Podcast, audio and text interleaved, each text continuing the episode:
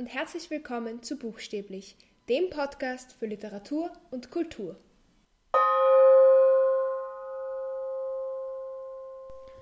Es ist die zweite Juniwoche, das heißt, es geht weiter mit meiner Pride Month Serie. Letzte Woche habe ich ja schon begonnen, über die ABCs of LGBT Plus von Eschadel zu reden. Und falls ihr diese Folge noch nicht gehört habt, dann macht das jetzt, bevor ihr anfangt, diese Folge zu hören, weil es heute nämlich weitergeht mit der Vorstellung dieses Buches und es baut schon sehr darauf auf, auf dem, was wir letzte Woche schon besprochen haben. Und zwar waren das Spektren, also dass es generell das Nichts auf dieser Welt so schwarz und weiß ist, wie wir es uns manchmal vorstellen. Es ging darum, was Gender eigentlich ist und was für Genderidentitäten es gibt. Und heute werden wir uns auf sexuelle und romantische Orientierungen konzentrieren. Den Begriff sexuelle Orientierung, das ist ja einer, den die meisten kennen, aber viele Menschen, vor allem hier in Österreich, kennen eigentlich nur die Begriffe schwul, lesbisch und vielleicht bisexuell. Aber es gibt sehr, sehr viel mehr Identitäten und Orientierungen, die wir heute kennenlernen werden. Aber zuerst mal, was ist eine sexuelle Orientierung eigentlich? Grundsätzlich ist es, zu wem man sich auf sexuelle Art und Weise hingezogen fühlt. Es ist aber genauso ein Faktor, wie stark man sich zu jemandem hingezogen fühlt, unter welchen Umständen und ob bzw. wie sich diese Anziehung auch verändern kann. Und außerdem ist das Wort sexuell sehr individuell und kann für jeden etwas ganz anderes bedeuten. Es gibt eben auch nicht nur die sexuelle Orientierung, sondern auch die romantische Orientierung. Das ist ein Begriff, den nicht so viele Menschen kennen. Also was ist das? Im Grunde ganz einfach. Es ist, zu wem man sich auf romantische Art und Weise hingezogen fühlt. Auch wie stark, unter welchen Umständen, ob sich das verändert. Und natürlich ist auch der Begriff romantisch sehr individuell. Man kann die romantische Orientierung auch als emotionales Verlangen beschreiben. Und es hat sehr oft mit Intimität zu tun und mit emotionaler Nähe, aber eben in einem solchen Ausmaß, dass es sich von platonischen Freundschaften unterscheidet. Was gibt es da jetzt für Identitäten und Begriffe und Orientierungen? Es gibt natürlich heterosexuell oder heteroromantisch, was die meisten Leute kennen, nehme ich an, bedeutet, dass man sich zum anderen binären Gender hingezogen fühlt, also ein Mann zu einer Frau, eine Frau zu einem Mann. Dann gibt es homosexuell oder homoromantisch, das wahrscheinlich auch die meisten Leute kennen, dass man sich hingezogen fühlt zum eigenen Gender oder einem ähnlichen Gender, da gibt es die Begriffe lesbisch und schwul, die wahrscheinlich auch eben ein Begriff sind. Zu schwul ganz kurz, heißt ja gay auf Englisch und auf Englisch hat das mehrere Bedeutungen als im Deutschen. Und zwar hat es schon die gleiche Bedeutung auch, aber es kann auch als Überbegriff für alle Menschen, die nicht heterosexuell oder heteroromantisch sind, verwendet werden. Dann gibt es bisexuell oder biromantisch und da gibt es eigentlich zwei gängige Definitionen was das bedeutet. Die meisten Leute kennen die erste, und zwar, dass man sich einfach zu zwei Gender-Identitäten und im Normalfall werden da Mann und Frau genannt, hingezogen fühlt. Die zweite Definition, die relativ viele bisexuelle oder biromantische Menschen auch verwenden eigentlich, ist, dass man sich zum eigenen Gender und zu anderen hingezogen fühlt und dass das quasi dieses Bi ist, diese, diese zwei Komponenten mehr oder weniger. Dann gibt es die sich recht ähnlichen Identitäten oder Orientierungen pansexuell bzw. panromantisch und omnisexuell oder romantisch. Pansexuell oder romantisch heißt, dass man sich grundsätzlich zu allen Genderidentitäten hingezogen fühlen kann. Die Definition ist dabei oft, dass man sich zum Charakter einer Person hingezogen fühlt oder einfach zu einer bestimmten Person und dass die Genderidentität dieser Person einfach keine Rolle dabei spielt. Bei omnisexuell ist es sehr ähnlich, aber der Unterschied ist oft, dass diesen Menschen die Genderidentität einer Person nicht egal ist, sondern dass das eben auch ein Faktor ist, den sie an einer Person toll finden können oder schön finden können, was auch immer, aber dass die Genderidentität sie trotzdem nicht einschränkt in, einschränkt in dem Sinn, dass sie sich zu einer bestimmten Identität nicht hingezogen fühlen könnten. Wenn man jetzt die zweite Definition von bisexuell oder biromantisch nimmt, also dass man sich zum eigenen Gender und anderen hingezogen fühlt. Was ist denn der Unterschied zu Pan? Im Grunde sind sie sich dann sehr ähnlich. Und es gibt auch Leute, die sich durchaus mit, mit beiden Begriffen dann identifizieren. Was sind aber Gründe, dass man sich für Bi entscheidet? Erstens ist Bi bekannter, das heißt, man muss nicht immer, wenn es darum geht, erklären, was das bedeutet. Es gibt auch Menschen, die dabei helfen wollen, den schlechten Ruf von bisexuellen oder biromantischen Menschen zu verbessern. Und Bi ist außerdem ein, ein älterer Begriff, demnach gibt es einfach schon eine größere Community dazu. Und vielleicht gibt es wirklich eine, eine Gruppe, die sich jede Woche trifft in der Stadt, wo man wohnt. Bei Paaren ist das alles noch nicht so ausgeprägt, weil es diesen Begriff noch nicht so lange gibt. Und ein Grund ist natürlich auch, weil es sich einfach richtig anfühlt, sich so zu bezeichnen. Was sind Gründe, sich als Pan zu bezeichnen? Ein großer Grund für viele Menschen ist, glaube ich, dass die Vorsilbe Pan dieses binäre System von Gender schon grundsätzlich in Frage stellt. Und es regt natürlich zu Gesprächen an. Den Begriff Pan kennen nicht so viele Menschen. Das heißt, wenn man sagt, ich bin pansexuell, dann wissen die Leute vielleicht nicht, was das bedeutet und man kann es ihnen erklären und ihnen gleichzeitig auch erklären, dass Gender nicht so binär ist und nicht so schwarz-weiß ist, wie sich viele Leute vorstellen. Also es regt eben zu diesen Gesprächen an, die sehr wichtig sind. Und man kann aber auch, es gibt sicher auch Menschen, die, die sich als, als pansexuell oder panromantisch bezeichnen, weil sie diesen Vorurteilen, die es gegen, eben gegen bisexuelle oder biromantische Menschen gibt, entgehen wollen. Und natürlich auch wieder, weil es sich einfach richtig anfühlen kann. Ich habe jetzt sehr viel von diesen Vorurteilen gesprochen, was sind die denn? Es gibt in diesem Zusammenhang ein, ein Schlüsselwort oder einen Schlüsselbegriff und zwar by erasure, also dass diese Sexualität mehr oder weniger ausradiert wird, nicht ernst genommen wird. Also es gibt viele Leute, die Bi nicht als richtige Identität ansehen und eben sehr viele Vorurteile haben, sagen, alle Leute, die bisexuell oder biromantisch sind, sind Betrüger oder sie wollen nur experimentieren und werden sich dann sowieso entscheiden müssen zwischen Männern oder Frauen. Oder sie sind einfach nur zu feige, um sich als lesbisch oder schwul zu bezeichnen und deshalb sagen sie, sie sind bisexuell und diese Identität gibt es eigentlich gar nicht. Also das sind, also es gibt noch viel mehr dieser Vorurteile, aber wir gehen alle in diese Richtung, dass diese Sexualität oder diese romantische Orientierung einfach nicht ernst genommen werden. Und das kann natürlich dann ein Grund sein, warum man sich nicht mit diesem Label identifizieren möchte. Dann gibt es den Begriff polysexuell oder polyromantisch. Poly bedeutet ja viel, also man fühlt sich zu vielen Genderidentitäten hingezogen. Ähm, es muss aber nicht heißen, dass man sich zu allen hingezogen fühlt.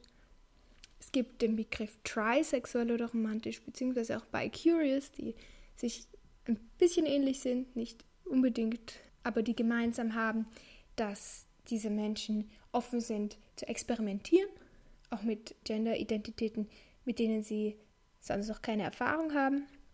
Da gibt es in dem Zusammenhang auch die Nachsilbe flexible, die man eigentlich an jedes, jedes Label dranhängen kann, dass man quasi eine Hauptorientierung hat, aber Ausnahmen macht oder eben Dinge ausprobiert.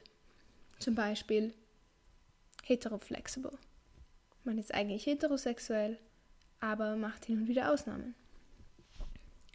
Es gibt die Begriffe nomasexuell oder romantisch, beziehungsweise no-womasexuell oder romantisch. Nomasexuell oder romantisch bedeutet, dass man sich zu allen Gender-Identitäten außer Männern hingezogen fühlen kann und No-Woman das gleiche mit Frauen. Und dann gibt es den umstrittenen oder die umstrittenen Begriffe skoliosexuell oder romantisch oder heterosexuell oder romantisch, die beide bedeuten, dass man sich zu Menschen, die nicht binär sind, also zu non-binary, nicht-binären Menschen hingezogen fühlt. Es gibt aber sehr viel Kritik und Uneinigkeiten bei diesem Begriff.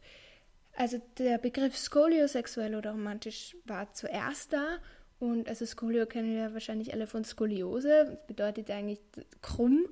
Und das würde ja bedeuten, dass wenn man sagt, dass man skoliosexuell ist und das für einen bedeutet, dass man sich eben zu nicht-binären Menschen hingezogen fühlt, dass das irgendwie eine krumme Sache ist oder dass nicht-binäre Menschen irgendwie nicht normal sind, was natürlich auf viel Kritik gestoßen ist. Deshalb hat man den Begriff heterosexuell eingeführt oder heterosexuell würde man wahrscheinlich auf Deutsch sagen, aus dem Lateinischen von andere, also übrige. Es ist aber auch unklar, ob das jetzt ein Begriff ist, den nur non-binary Leute verwenden dürfen, sollen und auch ob es überhaupt ein Begriff ist, der sagt, dass man sich nur zu non-binary Leuten hingezogen fühlt oder ob es einfach nur heißt, dass man sich auch zu ihnen hingezogen fühlt. Das ist alles recht unklar. Es wird auch oft dann mit damit verwechselt, dass man sich zu androgynen Menschen hingezogen fühlt, weil es natürlich dieses Vorteil gibt, dass alle nicht-binären Menschen sehr androgyn ausschauen und sich so kleiden. Und das ist eben das größte Problem. Man sieht ja nicht, ob jemand non-binary ist, aber das wirft natürlich ganz generell die Frage auf, wie man sich denn überhaupt auf den ersten Blick jetzt zu einem bestimmten Gender oder im Allgemeinen zu einem bestimmten Gender hingezogen fühlen kann, wenn man natürlich nie sicher weiß, was für eine Identität diese Person hat, wenn man sie nicht fragt. Also das ist alles irgendwie sehr kompliziert. Aber bei Scolio oder heterosexuell oder romantisch ist diese Diskussion eben besonders stark. Es gibt auch Orientierungen, die sich ändern. So, das quasi das Orientierungsäquivalent zu Genderfluid zum Beispiel wäre abrosexuell oder abro, abrosexuell oder romantisch, was bedeutet, dass sich die Orientierung, sexuelle oder romantische Orientierung einfach ändert. Und dann gibt es wie auch bei Gender-Identitäten die Nachsilbe Flux, die bedeutet, dass sich die Intensität ändert. Und dann gibt es eine Orientierung, und zwar novosexuell oder novoromantisch, die für genderfluid oder multi multigender Menschen ist. Und zwar ist das, wenn sich, wenn du genderfluid zum Beispiel bist, ändert sich ja deine Genderidentität. Und wenn man dann novosexuell oder novoromantisch auch ist, ändert sich quasi die Orientierung mit der Identität. Also mit der eigenen Identität. Und dann haben wir noch die große Gruppe von asexuellen und aromantischen Menschen.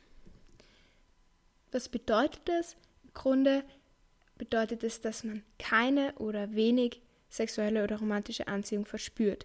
Das ist aber wieder, wie alles andere auch, ein Spektrum. Es kann sein, dass man nie irgendeine sexuelle oder romantische Anziehung verspürt, dass man es hin und wieder spürt, dass es unregelmäßig ist, nur unter bestimmten Umständen das Gegenteil dazu wäre sexuell oder ähm, allosexuell oder romantisch. Das sind einfach alle Menschen, die eben nicht asexuell oder aromantisch sind. Dann gibt es eben in diesem, auf diesem Spektrum der Asexualität äh, graysexuell oder romantisch. Das sind Leute, die wenig ähm, Anziehung verspüren, nur unter gewissen Umständen oder sich einfach unsicher sind, was das ist, was sie spüren. Dann gibt es den Begriff demisexuell oder demiromantisch. Das wird grundsätzlich meistens verwendet, wenn man nur Anziehung verspürt, wenn man eine emotionale, eine tiefe emotionale Beziehung zu einer Person hat. Und dann gibt es Ace oder Aero Flux. Also Ace und Aero sind die Abkürzungen für asexuell und aromantisch, also asexual und aromantic, deshalb Ace und Aero. Und Ace und Aero Flux bedeutet einfach, dass die Intensität wieder fluktuiert, dass man, und das kann entweder sein auf diesem Ace- oder Aero-Spektrum, also dass man sagt, man ist auf jeden Fall auf diesem Asexualitätsspektrum und bewegt sich da hin und her zwischen vielleicht demisexuell und asexuell mit wirklich gar keiner Anziehung, zum Beispiel könnte es sein. Oder man kann natürlich auch zwischen viel und wenig oder viel und gar keiner Anziehung fluktuieren. Asexualität ist eine von diesen Identitäten oder Orientierungen oder auch äh, romantisch zu sein, die oft sehr missverstanden werden. Ich möchte jetzt nicht so extrem darauf eingehen, weil das wird nochmal so lang dauern wie der Rest der Folge bisher schon. Aber ähm, Eshadel, die dieses Buch geschrieben hat, hat eine echt, echt gute YouTube-Serie, also Serien YouTube-Videos gemacht zum Thema Asexualität wo sie sehr viele asexuelle und aromantische Menschen zu Wort kommen lässt, die ganz, ganz viele verschiedene Arten der Asexualität oder äh, des Aromantischseins erklären und über ihre eigenen Erfahrungen reden und wo es eben wirklich darum geht, diese Vorurteile oder diese Vorstellungen, die man davon hat, einfach loszuwerden. Also das würde ich euch wirklich empfehlen anzuschauen. Und die letzte Identität, die ich euch noch vorstellen möchte, ist der Begriff queer, der meistens als Überbegriff verwendet wird für alle Menschen, die, die nicht cisgender sind und oder nicht heterosexuell oder romantisch sind. Aber es kann auch als queer kann auch als eigene Identität verwendet werden, aber der Begriff ist auf jeden Fall umstritten wegen seiner Bedeutung, weil die Bedeutung eigentlich genauso wie bei skoliosexuell vorher irgendwie mit sich, also da schwingt eine negative Einstellung mit sich. Und es wurde ja immer auch früher im negativen Sinne verwendet.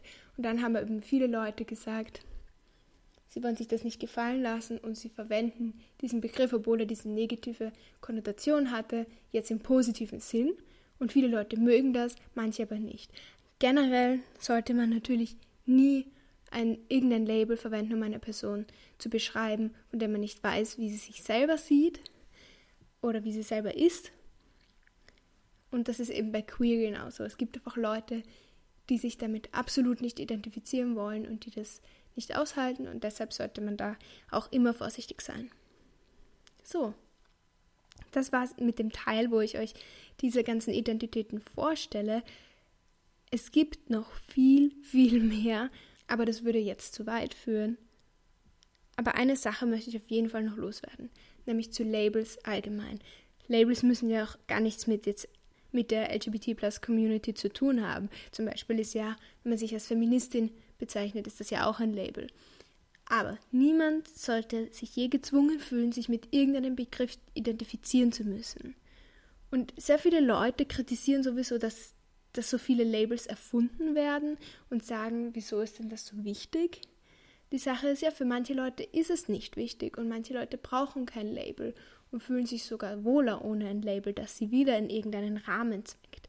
Aber ein Label kann wahnsinnig viel bedeuten. Es kann einem ein Zugehörigkeitsgefühl geben und es ist für viele Menschen einfach sehr schön, wenn man einen Namen für ein Gefühl findet. Wenn man plötzlich einen Begriff hat, der all diese Gefühle, die man seit Jahren vielleicht fühlt, zusammenfasst das kann einfach ein schönes Erlebnis sein. Es ist genauso wie sehr viele Leute, wie es für sehr viele Leute total erleichternd ist, wenn sie irgendeine Krankheit haben und nicht wissen, was das ist und dann endlich eine richtige Diagnose gestellt bekommen und wissen, was das für eine Krankheit ist und demnach auch wissen, wie sie damit umgehen müssen. Also ein Label kann viel bedeuten, aber niemand sollte gezwungen sein, sich irgendwie zu labeln. Jetzt möchte ich euch noch drei Gründe geben, um dieses Buch zu lesen. Der erste Grund, es hat eben diese Art Lexikon-Charakter. Das heißt, man kann schnell lesen und man muss es auch nicht unbedingt in chronologischer Reihenfolge lesen. Also natürlich baut manches aufeinander auf, aber man kann es wirklich auch wie ein Lexikon verwenden und schauen, okay, jetzt habe ich diesen Begriff irgendwo gehört, jetzt schaue ich mal nach, was das genau bedeutet, was eine andere Person äh, dazu sagt. Der zweite Grund, ist das Buch ist wirklich sehr informativ. Es gibt natürlich sehr viel zum In im Internet zu diesen Themen, aber es gibt wenige Bücher, die so viele Identitäten vorstellen und erklären. Und es ist sowohl für Leute, die der LGBT-Plus-Community angehören und etwas mehr über sich oder über andere Leute aus dieser Community herausfinden wollen, als auch für Leute, die vielleicht gar nichts damit zu tun hatten und einfach andere Menschen besser verstehen wollen.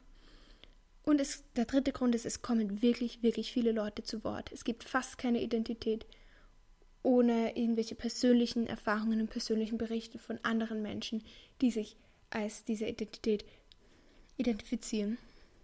Und das finde ich wirklich schön. Also, dass da nicht einfach geschrieben wird, das ist der Begriff und das ist die Definition, sondern dass immer ein Erfahrungsbericht dabei ist ein Bericht von einer Person, die wirklich sagt, so sehe ich das.